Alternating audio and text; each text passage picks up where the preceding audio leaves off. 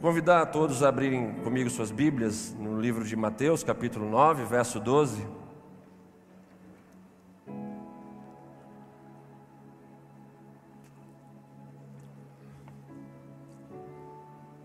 Evangelho de Mateus, capítulo 9, verso de número 12.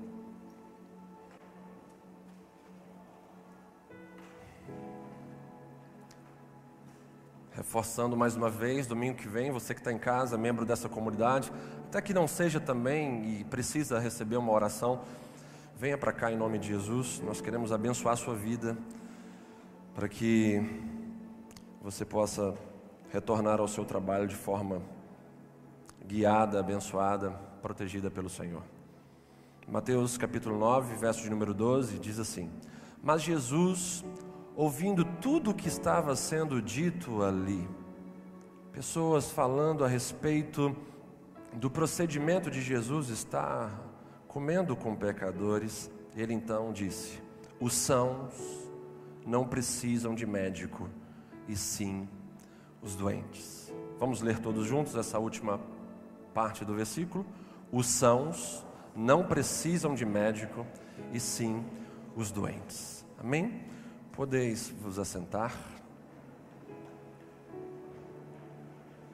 Depois de uma oração abençoada da nossa querida Marina, essa criança tão linda, e aí a gente vem aprendendo com as crianças, né, gente, aqui. Eu estou guardando cada frase, cada gesto das crianças, procuro no YouTube depois.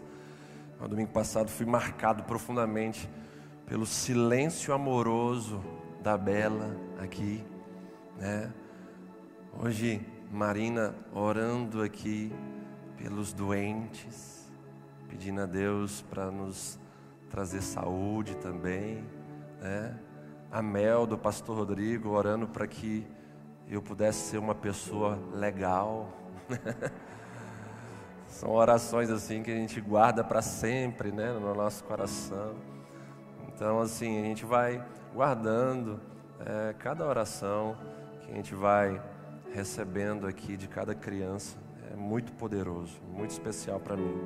Nessa noite, irmãos, nós estaremos ministrando a nossa última mensagem dentro de uma série de mensagens nesse mês de setembro, que é um mês de prevenção ao suicídio em nosso país e nós, de forma intencional, ministramos durante todo esse período, todos esses domingos do mês de setembro, ministramos mensagens relacionadas às demandas emocionais, e isso tudo junto com os ensinamentos de Jesus a respeito da depressão, a respeito da ansiedade, a respeito do medo e hoje nós encerraremos esse ciclo de mensagens ministrando sobre Jesus e a cura emocional. Quantos creem que Jesus pode curar as nossas emoções aqui?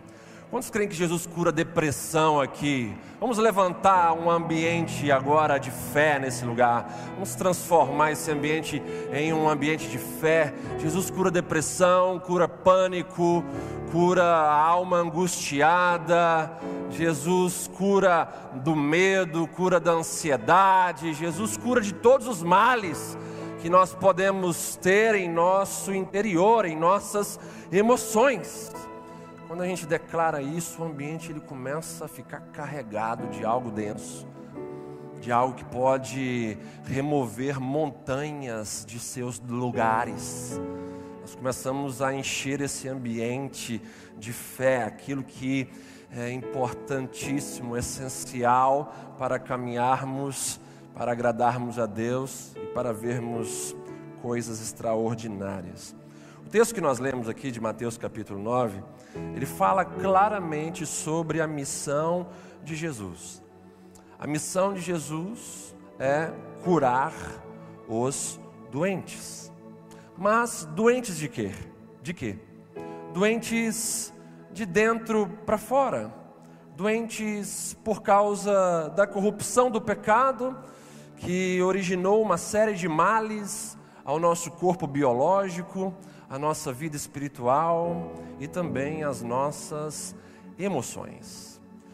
Todas as enfermidades, elas possuem uma relação íntima com o pecado, com aquilo que entrou na humanidade no jardim do Éden e então tirou aquele equilíbrio, aquela harmonia, tirou então aquele status de perfeição no que diz respeito a uma vida sem pecado, a uma vida sem moralidades, a uma vida sem dores, sem sofrimento.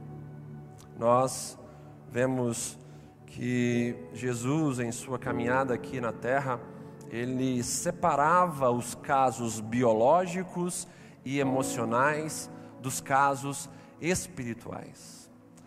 Nós vemos Jesus curando enfermidades que ele expulsava demônios.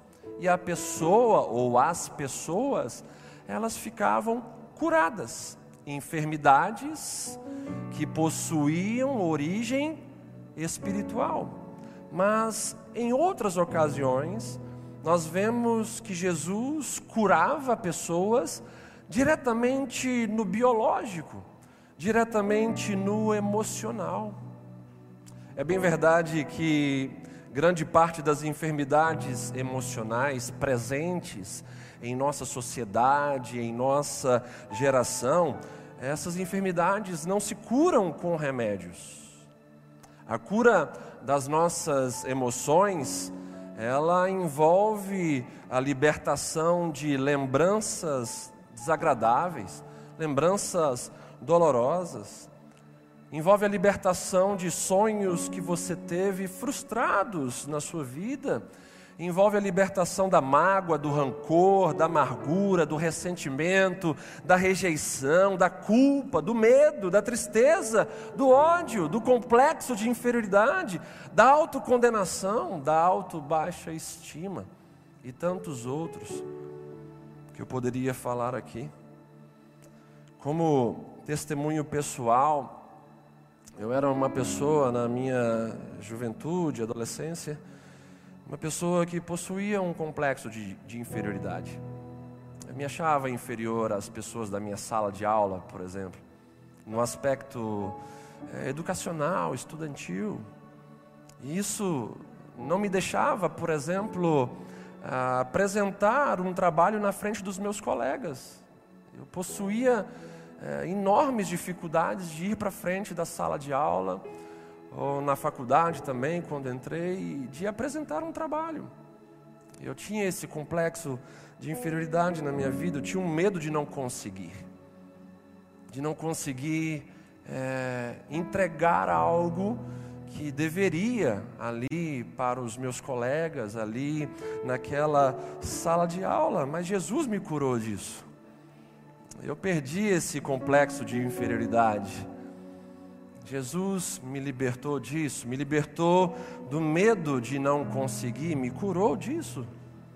E já há alguns anos ele me coloca em locais para falar para muitas e muitas pessoas. Jesus recentemente, há três anos atrás, me curou de uma depressão que escurecia minha alma, até mesmo um assunto que eu listo dentro de um de meus últimos livros, chamado Quando a Dor Supera a Visão. Com todo esse testemunho que conto aqui a vocês nessa hora, o que eu quero dizer é que Jesus ainda faz essas coisas. Jesus ainda está atuando com poder, com glória, com autoridade para curar as nossas mazelas é, emocionais, interiores. Em nossa comunidade aqui, sabe, irmãos, minha vontade era que a gente tivesse sempre aqui um momento de testemunho. A gente já fez isso aqui algumas vezes e eu sinto necessidade sempre disso. E às vezes com a correria a gente não lembra, mas tem pessoas aqui, por exemplo, que foram salvas nessa pandemia por uma mensagem que pregamos e foi alcançada dentro da casa dela e estava pensando em suicídio e hoje se tornou participante, membro dessa igreja. Você pode aplaudir o Senhor Jesus por isso?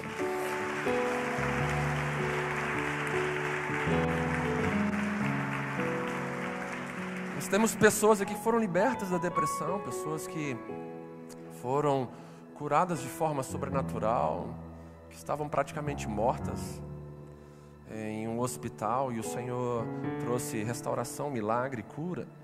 O Senhor Jesus continua curando, continua fazendo milagres, continua demonstrando seus sinais, prodígios e maravilhas no nosso meio.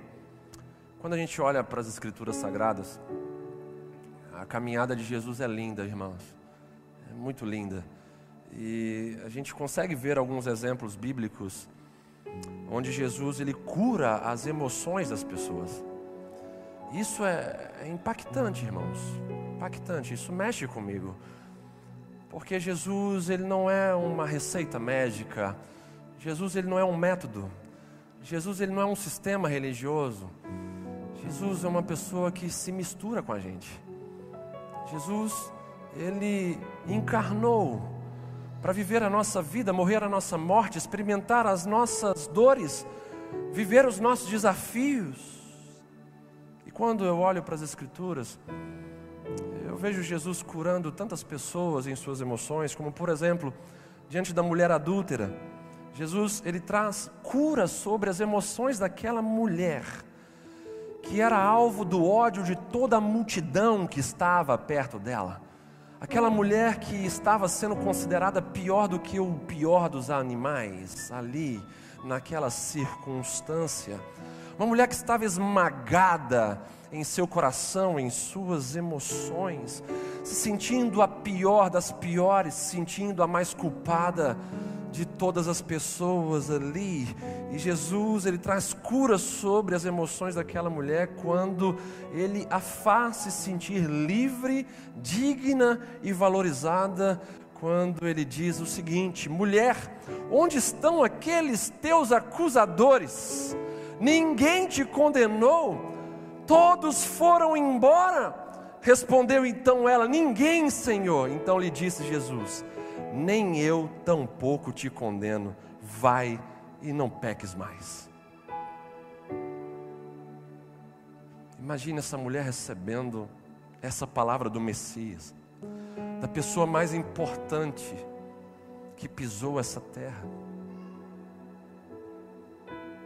Ela saiu daquele lugar livre do seu pecado, perdoada pelo próprio Cristo, pelo próprio Deus ela saiu daqui, da, daquele lugar digna de continuar a sua vida valorizada por aquele que de fato importa ser valorizada.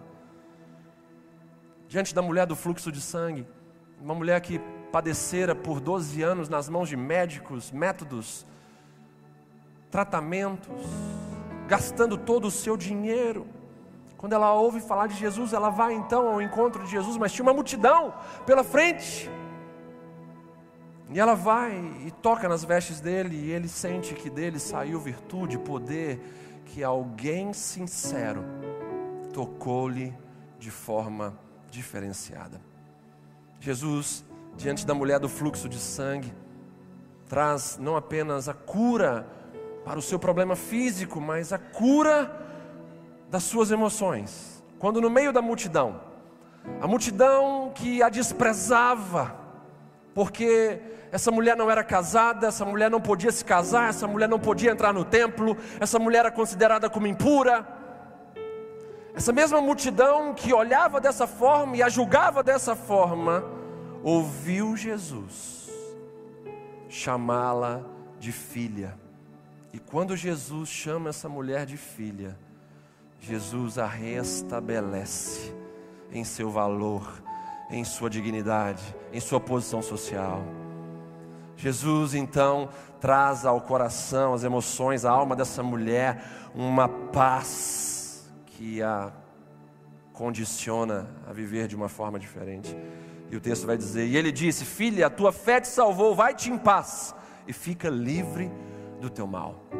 Imagina Jesus falar isso no meio de uma multidão para uma mulher que era desprezada por essa mesma multidão. Essa mulher sai dali curada nas suas emoções, não apenas no seu físico. Diante da mulher pecadora que ungiu na casa de Simão, Jesus, ele cura as emoções dessa mulher. Essa mulher que era tratada como uma prostituta. A conversa ali, enquanto essa mulher estava enxugando os pés de Jesus com seus cabelos, a conversa era a seguinte: se Jesus soubesse quem é essa mulher, ele não deixaria ela ficar perto dele. Uma mulher desprezada, uma mulher que sofria um grande preconceito, uma mulher que aos olhos daqueles homens era tratada como material. Então Jesus, ele honra essa mulher na frente de todos naquela casa, dizendo para Simão: Você, quando eu entrei na sua casa, você não lavou os meus pés, essa mulher lavou os meus pés com as lágrimas dela. Você não me cumprimentou com um ósculo, como é costume fazer aqui, para me dar boas-vindas, e essa mulher beijou os meus pés. Você não ungiu a minha cabeça com óleo, como é costume também de boas-vindas. Você não me respeitou, não me honrou, mas essa mulher me ungiu com o mais caro óleo que ela poderia comprar. Jesus então honra aquela mulher na frente de todos aqueles que estavam na casa de Simão. E então ele vai dizer: Por isso te digo, perdoados lhe são os seus muitos pecados, porque ela muito amou. Mas aquele a quem pouco se perdoa, pouco ama. Então disse a mulher: Perdoados são os teus pecados. Aquela mulher sai dali livre, honrada, valorizada, curada em suas emoções. Agora ela decidiu se enxergar sobre a ótica de Jesus, sobre os conceitos de Jesus eu vou me ver como Jesus me vê. Vou parar de me ver como as pessoas me veem. E isso traz cura para as nossas emoções, irmãos. Tem gente aqui nessa noite em casa que precisa ouvir isso. Se você passar a se enxergar no espelho da palavra de Deus, no espelho das palavras de Jesus, você vai ser curado, porque a reputação se levanta em nossos dias como grande ídolo que está destruindo pessoas, famílias, ministérios. O que importa é o que Jesus pensa de mim, e não o que o mundo pensa de mim. O que importa é o que o meu Deus, o meu Senhor, o meu Salvador, o meu Criador pensa de mim. E os pensamentos dele ao meu respeito são de paz, prosperidade, conquista, avanço, edificação. Diante do cego Bartimeu, quantos se lembram dessa passagem do cego Bartimeu que gritou: Jesus, filho de Davi, tem compaixão de mim? E gritou por três vezes em progressão de voz. Esse cego estava à beira do caminho e ele percebeu que a multidão estava passando e sabia que era Jesus ali ouviu que era Jesus e se pôs a gritar: Jesus, filho de Davi, tem compaixão de mim. A multidão falava para ele: cale a sua boca.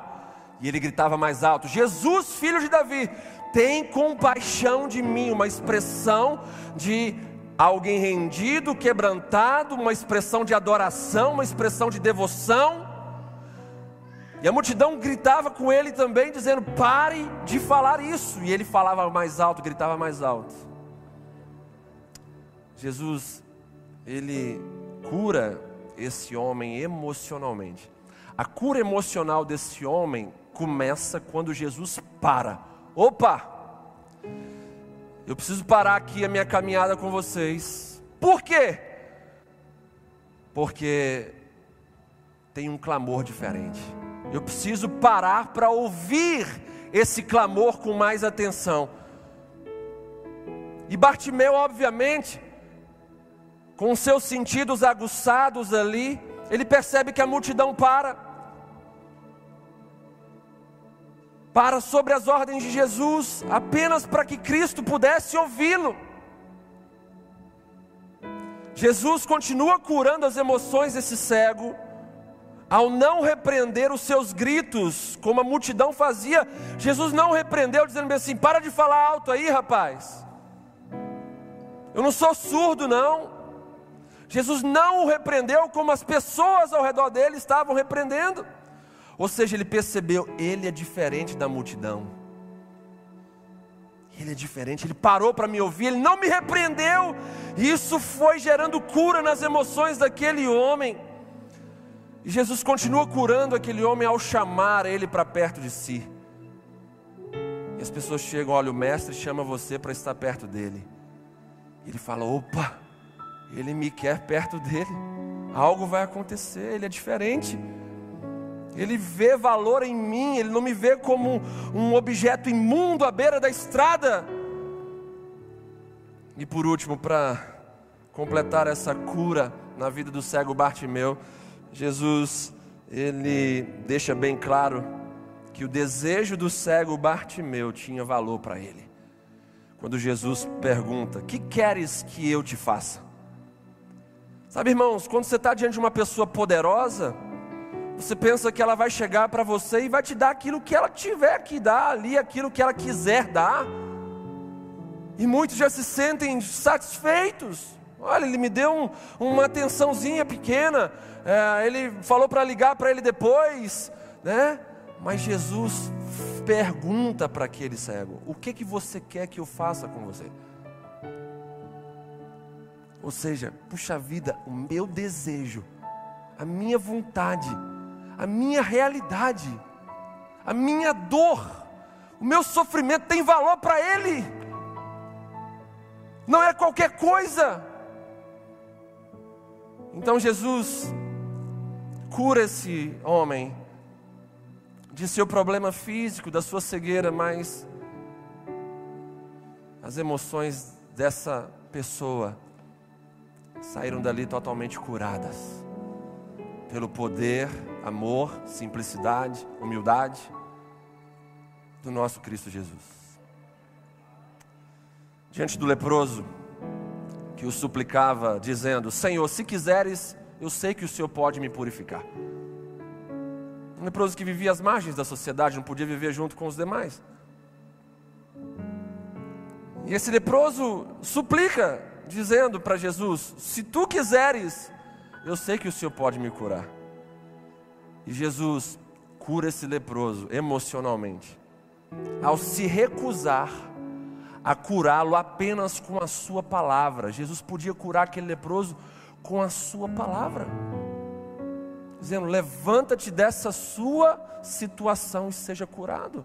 O mundo foi criado pelas palavras do próprio Jesus, que estava com Deus na criação.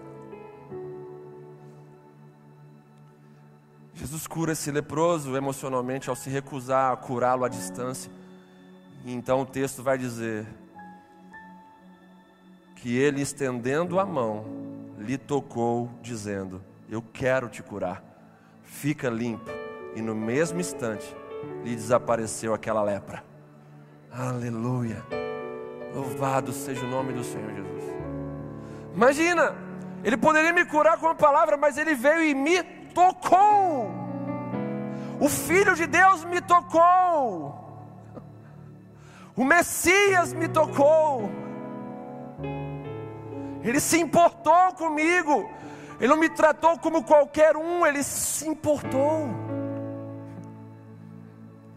Diante desses testemunhos bíblicos de curas emocionais, vindas da parte de Jesus, algumas perguntas precisam ser lançadas. Quem é Deus como Jesus? Igreja do Senhor, nessa localidade, quem é Deus como Jesus? Quem é esse que pode curar a dor de dentro e a dor de fora ao mesmo tempo?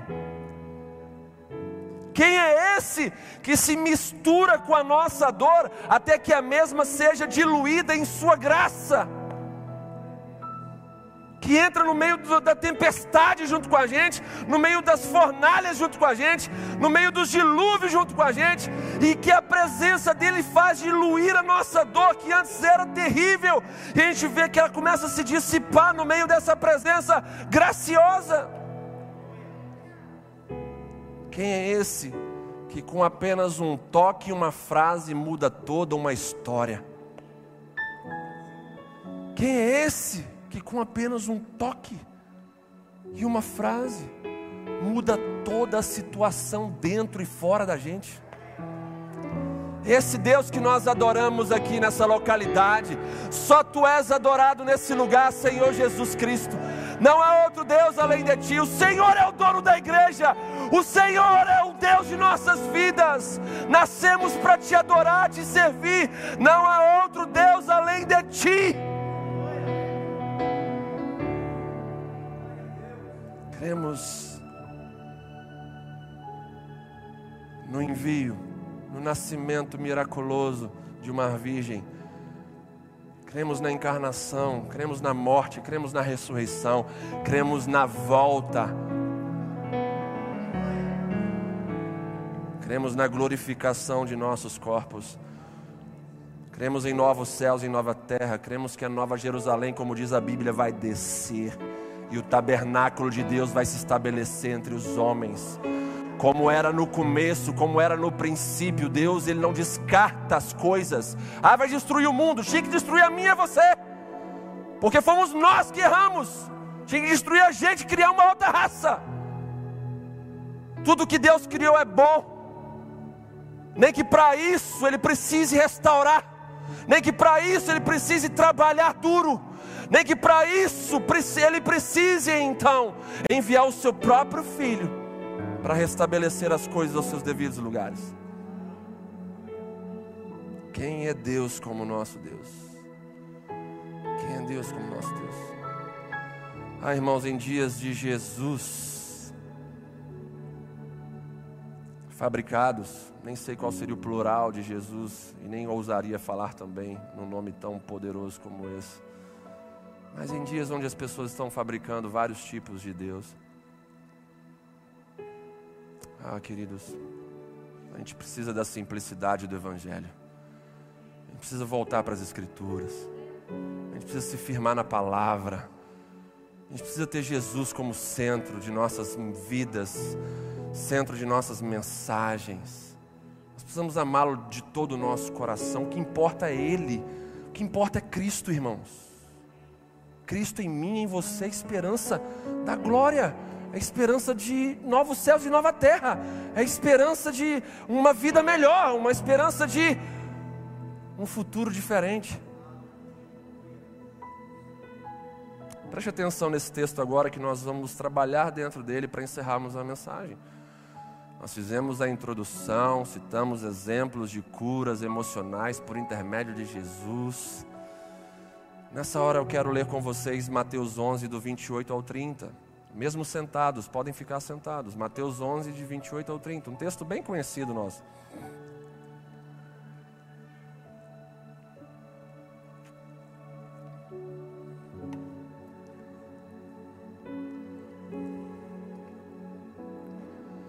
Diz assim: Vinde a mim, todos os que estáis cansados e sobrecarregados, e eu vos aliviarei.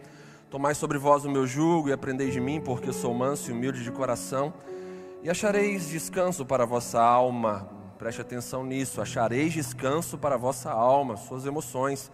Porque o meu jugo é suave e o meu fardo é leve.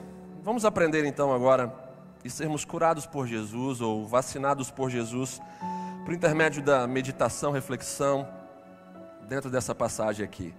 Primeira coisa, no verso 28, nós vemos a promessa mais gloriosa para a nossa alma aqui. Qual é, pastor? Jesus promete: Vinde a mim e achareis descanso para a vossa alma.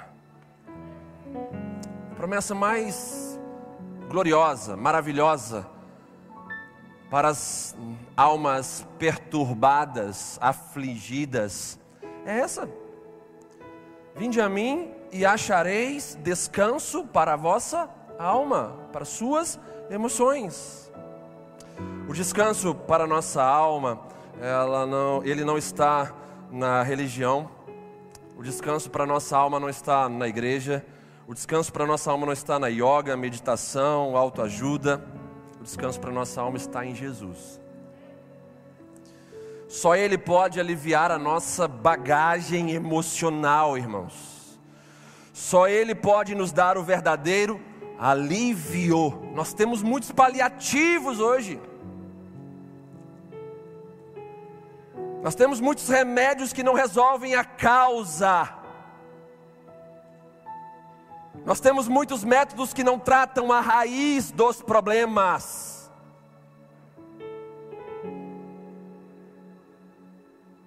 Só Jesus pode nos dar o verdadeiro alívio, só Ele pode nos dar o verdadeiro descanso para a nossa alma.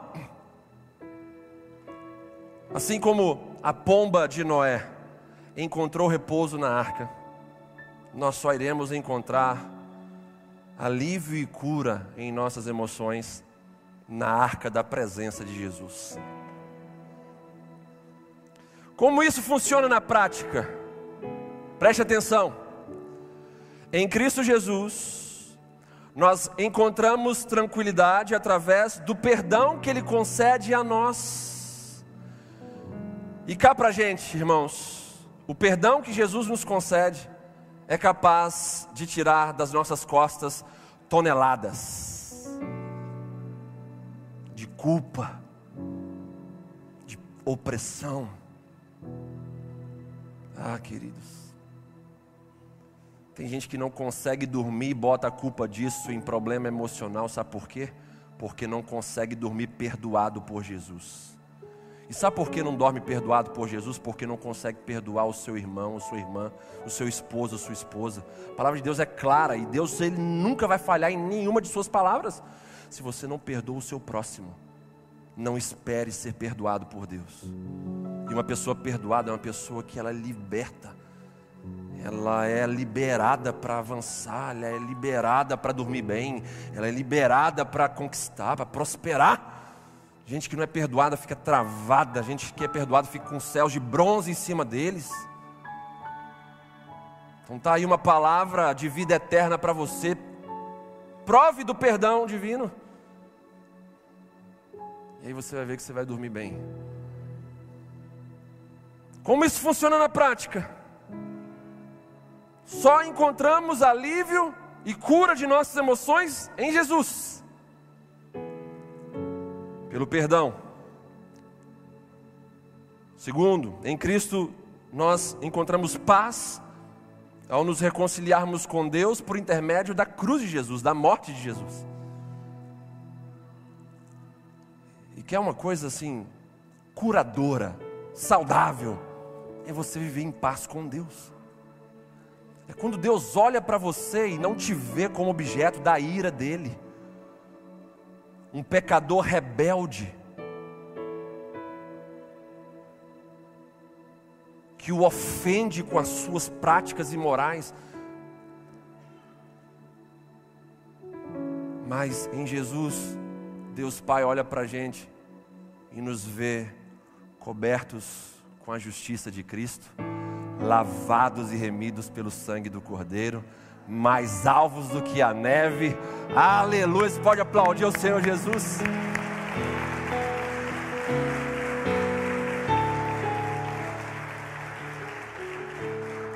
Paz com Deus, irmãos. Eu faço parte da família de Deus. Por quê? Porque eu me pareço com Jesus. Porque não sou mais eu quem vivo, mas é Jesus quem vive em mim. Como é que isso acontece? Só em Jesus eu tenho alívio, eu tenho cura das minhas emoções. Eu falei do perdão, eu falei então aqui da paz com Deus por intermédio da reconciliação que a morte e a cruz de Cristo nos possibilitou. Vemos também que em Cristo Jesus nós encontramos descanso para nossa mente através da Sua verdade infalível. Ah, irmãos, a nossa mente descansa quando nós acreditamos e caminhamos numa verdade que é inabalável, que é infalível. Uma mente jamais vai descansar quando você está trilhando por um caminho que você não sabe se é certo, que você não sabe se vai é, chegar ao destino que você almeja, um caminho que você não sabe se vai ter um buraco aqui e outro ali, que você não consegue enxergar, que está escuro. A nossa mente, ela vai então encontrar descanso na verdade infalível que somente Jesus pode nos conceder. Eu, gosto de citar sempre o exemplo dos mártires. A gente vai ler, sabe, uma das histórias que eu mais gosto de ler e estudar é a história dos mártires. Gente, desde o início da igreja cristã, que morreu, sabe, convicto. Tipo assim, errado e, e, e perturbado seria eu se eu negasse Jesus aqui. Porque daqui eu vou para a glória. É o que conta o relato de um discípulo de Jesus que, quando é, ele foi crucificado numa cruz, ele não morreu imediatamente, os discípulos foram lá para tentar tirar ele. E ele então disse bem assim: negativo, daqui vocês não me tiram, daqui eu só saio para a presença do meu Deus poderoso, no lugar que Ele tem preparado para aqueles que o amam.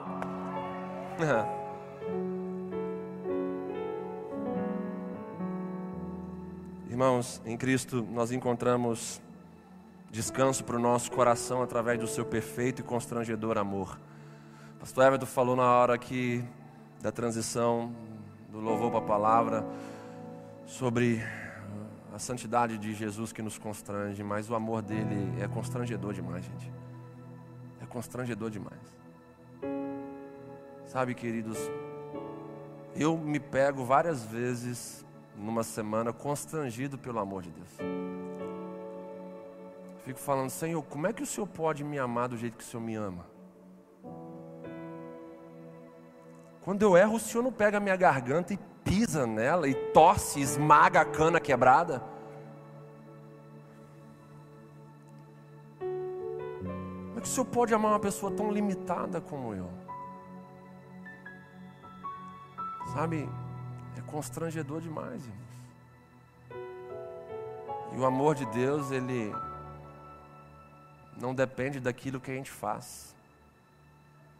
Depende apenas daquilo que a gente é. Nós somos a imagem e a semelhança dele. E com Sua obra, Ele quer nos regenerar, nos restaurar, nos trazer de volta para o eixo, nos trazer de volta para a origem. Mesmo que manchados, sujos, muitas vezes, Ele quer nos lavar, Ele quer nos restaurar, Ele quer nos ter com Ele. Jesus nos oferece descanso para a alma e para as nossas emoções através da certeza da graça que nos envolve e do perdão que nos liberta. Eu quero ser bem didático aqui agora, em nome de Jesus, e falar com os cristãos dessa comunidade que, e quem está em casa também, que segue a Jesus. É feio demais você passar um dia inteiro e não confessar os seus pecados específicos diante do Senhor. É feio demais você botar tudo num pacote no final do dia e falar: Senhor, me perdoe dos meus pecados, em nome de Jesus, amém. Só alcança misericórdia quem confessa e deixa e abandona. Vamos voltar a confessar os nossos pecados. Porque o confessar dos nossos pecados específicos, Senhor, me perdoe porque eu olhei para a mulher que não é minha e desejei e cobicei e me tornei um adúltero. Me perdoe porque eu menti aqui no meu trabalho para obter um favor pífio. Me perdoe porque eu visitei sites que não era para visitar, Senhor. E eu coloquei diante dos meus olhos, como a Sua palavra diz, algo terrível. Quando a gente confessa, começa a vir a vergonha, começa a vir o constrangimento, e arrependimento é dor. Não existe arrependimento sem dor. Provérbios, criação de filhos, vara, para quê? Não para espancar, fustigar. E glórias a Deus pelas varadas que eu tomei do meu pai e da minha mãe, que formaram um caráter de verdade em minha vida.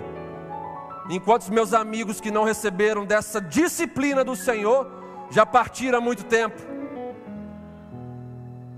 fustigar gera dor, a dor no coração da criança, no corpo da criança, gera reflexão, e essa reflexão gera arrependimento que traz ela de volta para o ideal dos seus pais. Vara, dor, arrependimento, volta. Toda confissão de pecado traz essa vergonha, traz essa dor que é combustível, matéria-prima para um verdadeiro arrependimento.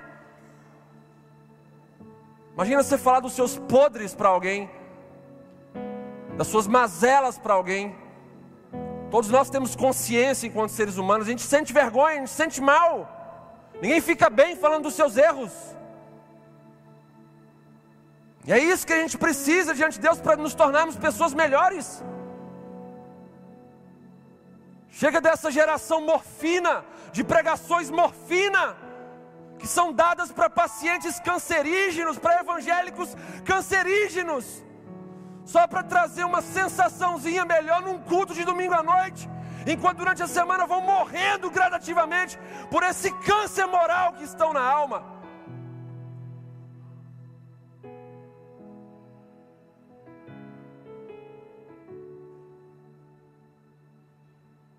Senhor tenha misericórdia de nós. E faça resplandecer o seu rosto sobre as nossas, as nossas vidas.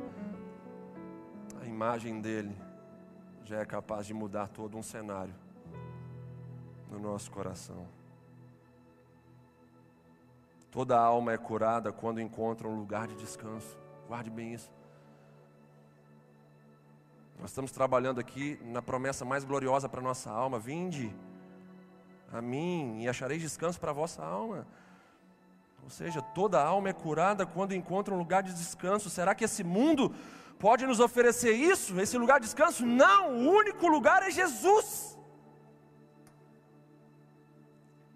Ah, irmãos, eu já vi tanta gente desesperada, eu já vi gente querendo tirar a própria vida no culto, eu já vi gente, sabe, com um casamento destruído, pensando em fazer as maiores, maiores besteiras. Quando entraram no lugar espiritual chamado Jesus, presença de Jesus. Como é lindo ver a transformação das pessoas. Como é lindo ver. A alma perturbada, barulhenta, começa a se acalmar, sabe? Começa a ficar em paz. Aí começa a pensar de forma equilibrada. Aí começam a surgir decisões sensatas. Começa a surgir um desejo, eu quero o que é certo. E o que é certo é o que é original. O original é quem? É Deus, é o meu Criador. Toda criatura só vai encontrar plenitude no seu Criador, irmãos. Continuando, analisando esse texto de Mateus 11 aqui.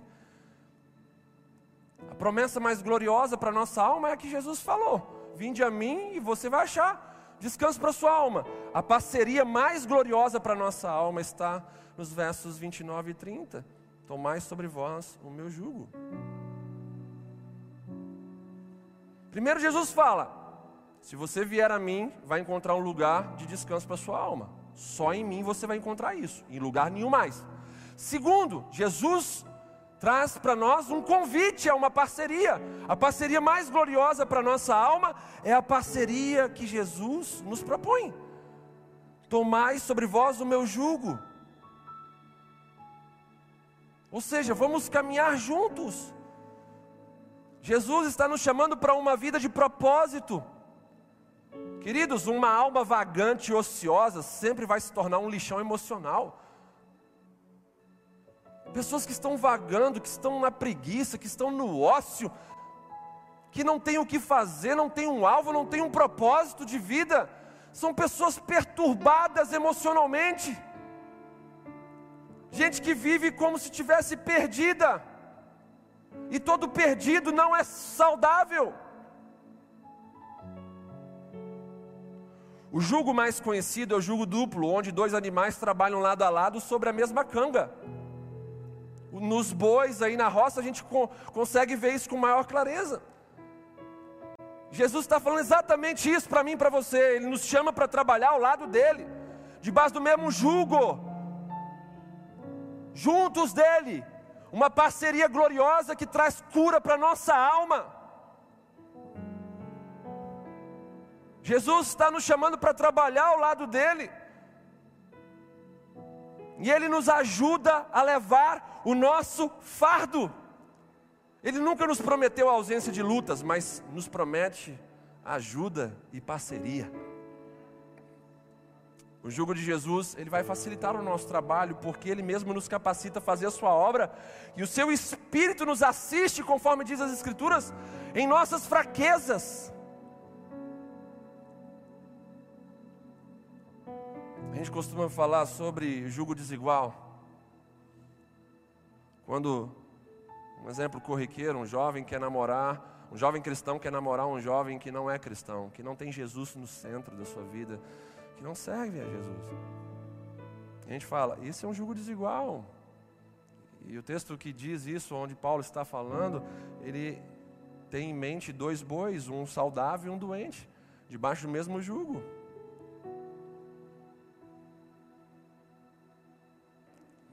E o boi doente sempre vai trazer o ritmo para a caminhada ali. Quando estamos no mesmo jugo de Jesus, Ele garante a nossa saúde espiritual na caminhada. Ele garante com o seu espírito, Ele garante com a assunção, Ele garante com a nova criação que nos tornamos nele ele garante com todos os depósitos de virtudes que Ele depositou em nós, Ele garante que a caminhada vai ser saudável, que vai ser relevante para a glória dEle. Ao lado de Jesus, queridos, nesse jugo suave, nós não nos perderemos pelo caminho.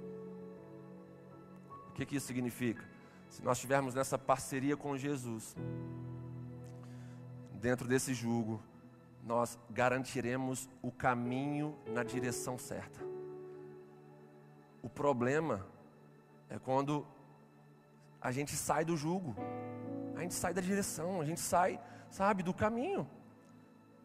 Se um boi sai daquele jugo ali, ele vai parar de seguir aquele caminho, sai daquela canga ali em cima, ele sai daquele caminho que estava projetado para ele ir. Quando a gente fica nessa parceria, no mesmo jugo de Jesus, lado a lado dele, nós então vamos até o fim da jornada nós vamos em direção ao alvo. O negócio é estar do lado de Jesus, sermos parceiros de Jesus. Se a gente estiver longe dele, a gente não vai para o alvo, a gente vai perder a direção. E uma das características da crise emocional são pessoas perdidas, são pessoas sem direção, são pessoas sem propósito que não sabem para onde estão indo.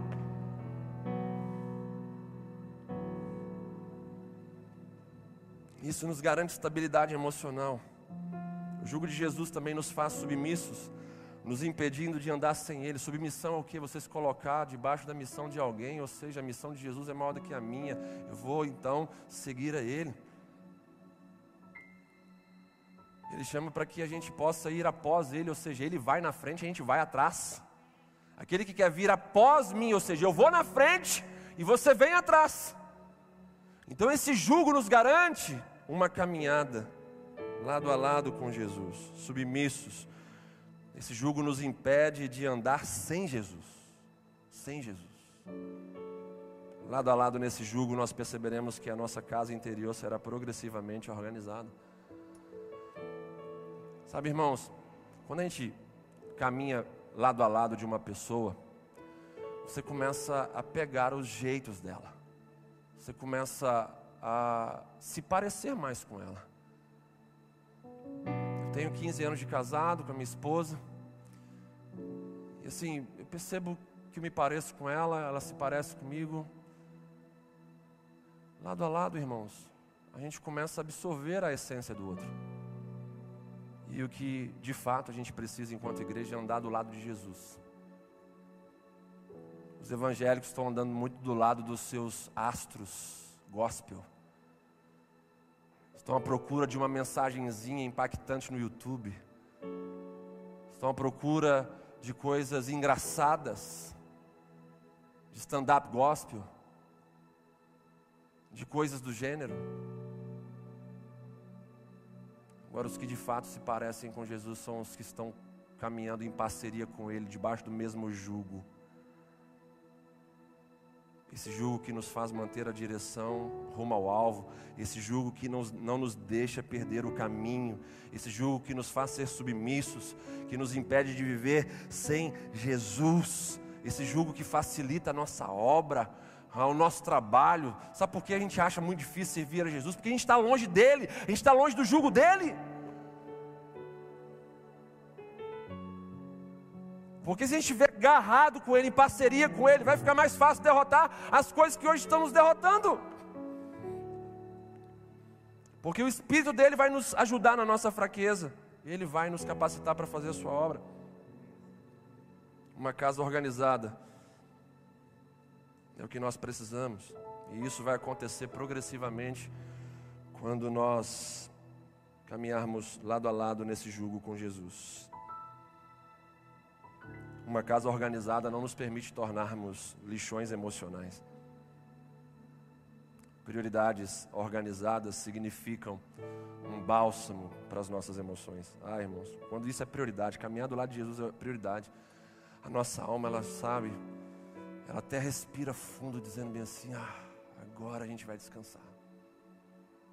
Estamos conectados com o Criador. Estamos conectados a uma fonte de água limpa, que só vai trazer benefício para a gente. Continuando, queridos. Jesus nos chama para uma vida discipulado. Ele vai dizer: E aprendei de mim, porque sou manso e humilde de coração. Jesus não nos chamou para sermos salvos apenas, mas principalmente para sermos seus discípulos. O discipulado nos ensina a ser como Jesus, e como Jesus nós teremos então condições de, mesmo nos jardins de tristeza, como Jesus passou ali no Getsemane, a gente vai ter condição de escolher a boa, perfeita, agradável e curadora vontade de Deus. A sua maior crise emocional, no seu episódio depressivo, Jesus nos ensina que é a vontade de Deus que cura a gente.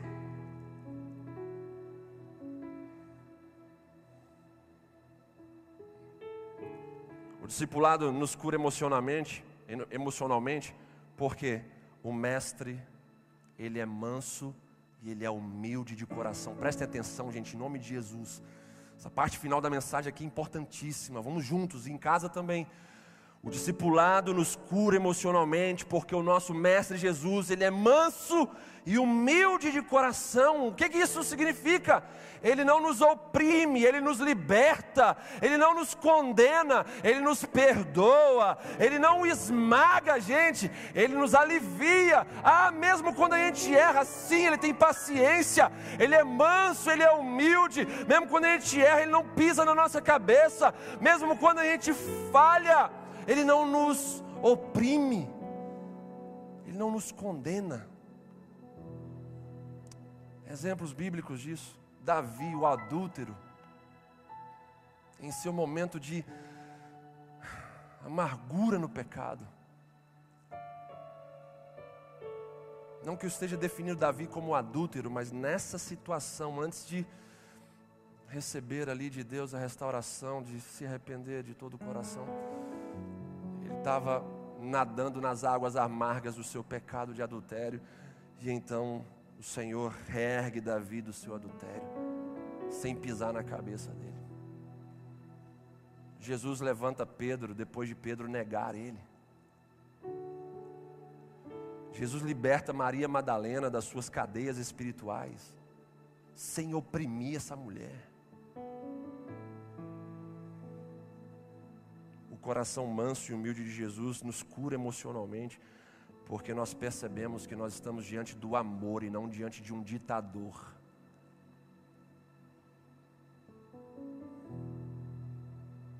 Imagina se você, a gente tem tratado muito com a questão emocional nesses dias, se você vai para um psicólogo e começa a falar das suas mazelas emocionais e ele vai te oprime, fala assim, é culpa sua.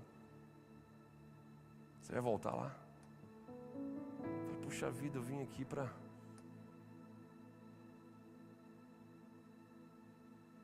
para sair daqui melhor, aliviado. A pessoa está colocando mais carga em mim.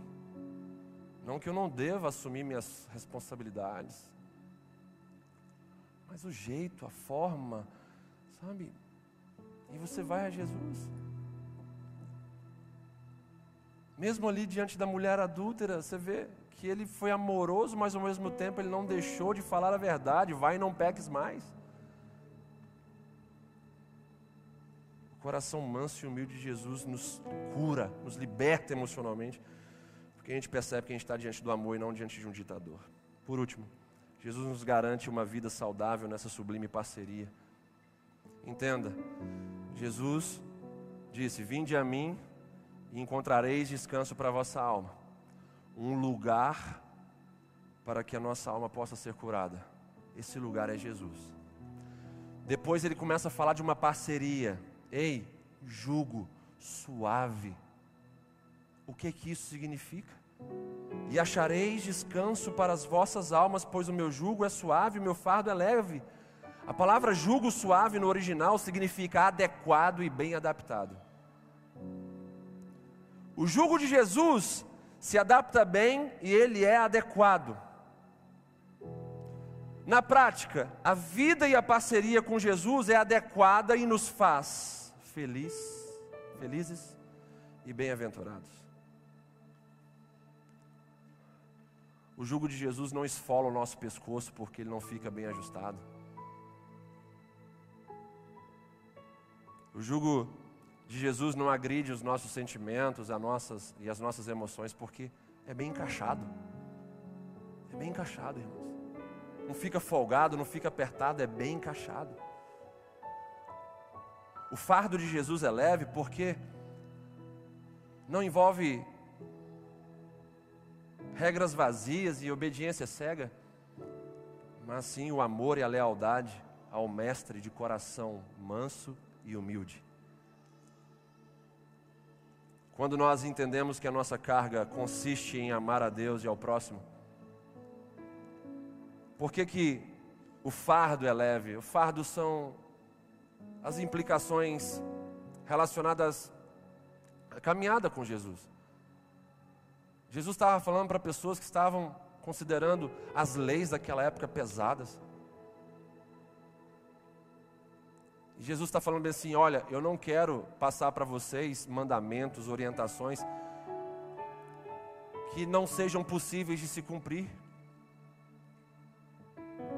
Mas, para se tornar leve esse fardo, vocês precisam amar a mim. Irmãos, quando a gente ama Jesus, você não diz não para o pecado, morrendo de vontade de fazer aquilo, de cair naquele pecado. Quando você ama Jesus, você olha para aquela, aquela situação com nojo.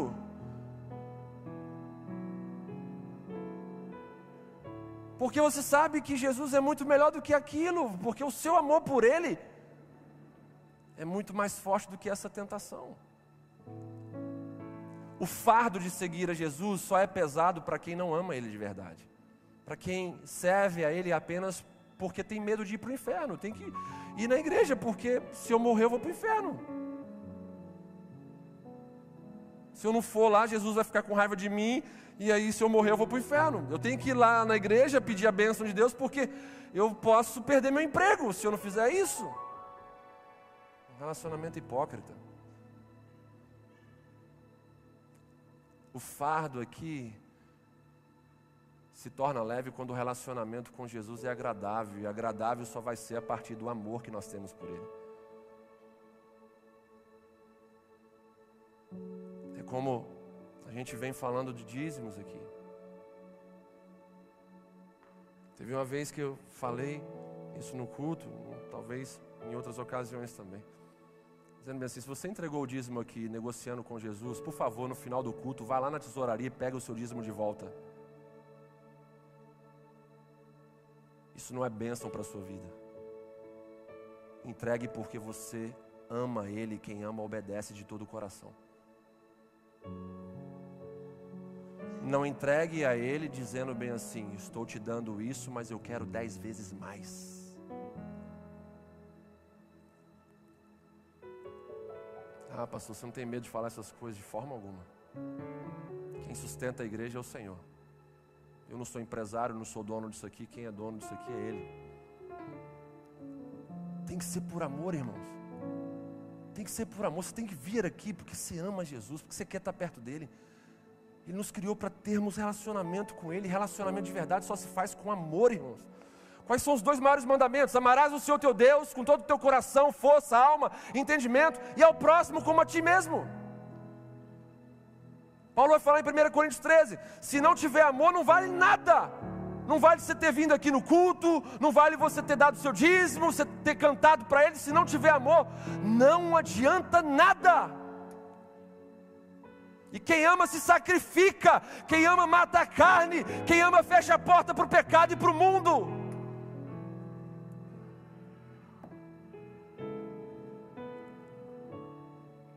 Quando entendemos que a nossa carga consiste em amar a Deus e ao próximo, a carga se transforma em uma canção em nossos lábios. Essa carga, esse fardo se transforma em uma canção em nossos lábios. Sabe qual canção que eu me lembrei? Aquela assim doce presença, presença santa, vem sobre nós, encher-nos com o teu poder, te adoraremos. Te adoraremos por tua presença aqui e que renovará os nossos corações. Louvado seja o Senhor. Ai, irmãos, quando o relacionamento com Deus é na base do amor. Todo fardo, toda carga se transforma numa canção em seus lábios, de louvor, de adoração, de gratidão a Deus. Em tudo isso, eu quero dizer para vocês o seguinte: um relacionamento com Deus verdadeiro, um relacionamento vertical, cura as nossas almas. E isso fala de quê? Isso fala que um estilo de vida. Pode curar as nossas vidas. Um estilo de vida correto. Isso cura as nossas vidas. Quando nos relacionamos com Deus, podemos provar dessa cura porque nós iremos nos conectar com um único ambiente onde não há crise e nem imperfeição. A única vida adequada para uma criatura é ao lado do seu Criador. Você que está longe de Jesus, você que nunca se entregou a Ele, nunca serviu a Ele, nunca fez parte do corpo dele. Ah, a igreja não salva. Olha, não salva, mas autentica quem está de fato salvo por Jesus. Carimba quem está de fato salvo por Jesus. Porque o corpo recebe alimento do cabeça. Se você não faz parte do corpo, o cabeça que é Cristo não te alimenta. A única vida adequada para uma criatura, que sou eu e você, é ao lado do seu Criador. A única forma de estarmos bem adaptados a essa vida é nos submetendo aos desejos, vontades, palavras do nosso Criador. Encerrando a mensagem. Encontrar se você não prestou atenção em muita coisa até agora, não entendeu muita coisa até agora, preste atenção nisso, nesse resumo dentro da conclusão aqui da mensagem. Nós precisamos guardar essas duas coisas: encontrar um lugar de descanso para nossa alma, onde as nossas sobrecargas são substituídas por um fardo suave e agradável e fecharmos uma parceria de sucesso com Jesus, onde os seus princípios sejam bem adaptados e a sua vida seja a única forma de nos adequarmos à vida que vivemos. Ou seja, eu só posso viver uma vida saudável se a vida de Jesus estiver dentro de mim.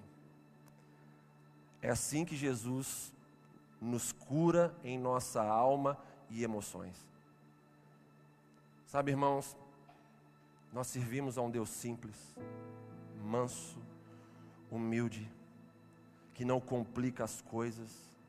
E se tem uma área que está complicando a cabeça da galera, é essa área da cura emocional. Tantos livros, seminários, congressos, conferências, métodos, sistemas, que não estão diminuindo as estatísticas de depressivos, que não estão diminuindo as estatísticas de problemas emocionais, A gente está muito nos enfeites, a gente está muito nas margens, a gente está focado muito nos acessórios. Estamos perdendo o contato com o centro, com a essência, com a origem.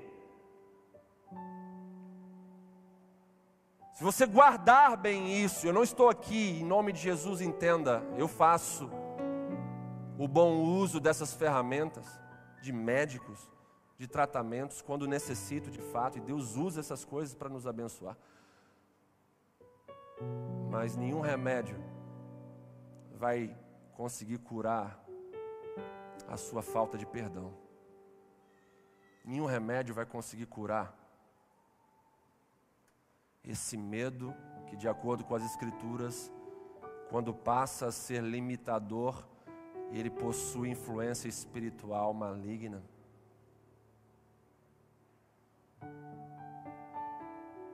É assim que Jesus nos cura em nossas almas e emoções. Primeiro, nos dando um lugar de descanso que é só nele. E segundo, nos preenchendo com o seu jugo, nos preenchendo com a sua parceria. Vai até ele, encontre nele esse lugar de descanso e permita que ele te preencha, colocando sobre você esse jugo de parceria e vai caminhar com ele vai trabalhar com Ele, vai viver com Ele, vai pensar os pensamentos dEle, vai se submeter a Ele, vai seguir a direção junto com Ele. Ah, irmãos. Sim, existem os fatores biológicos, sim, a gente tem estudado bastante isso também. Mas dentro dessas causas que eu citei aqui, se você tiver esse lugar de descanso que é em Jesus, e fechar essa parceria de sucesso com Ele, permitindo que Ele coloque o jugo dele sobre você. Eu tenho certeza que você vai se tornar uma pessoa mais saudável. Tenho certeza que você vai se tornar uma pessoa melhor em suas emoções. Vamos parar de dar desculpas. Vamos parar de nos encher de paliativos que a criação volte para o Criador e torne-se saudável pelos princípios dele. Vou falar por último isso aqui. Chega de paliativos, chega de desculpas, que a criação volte para o Criador e torne-se saudável pelos princípios do alto. Você está com um aparelho quebrado e está buscando peças paralelas, piratas, e não está conseguindo um resultado satisfatório, só vai conseguir quando você pegar o original e colocar lá. Que a criação volte para o Criador e torne-se saudável pelos princípios que Ele tem para nós. Vamos ficar de pé para nós orarmos e encerrarmos.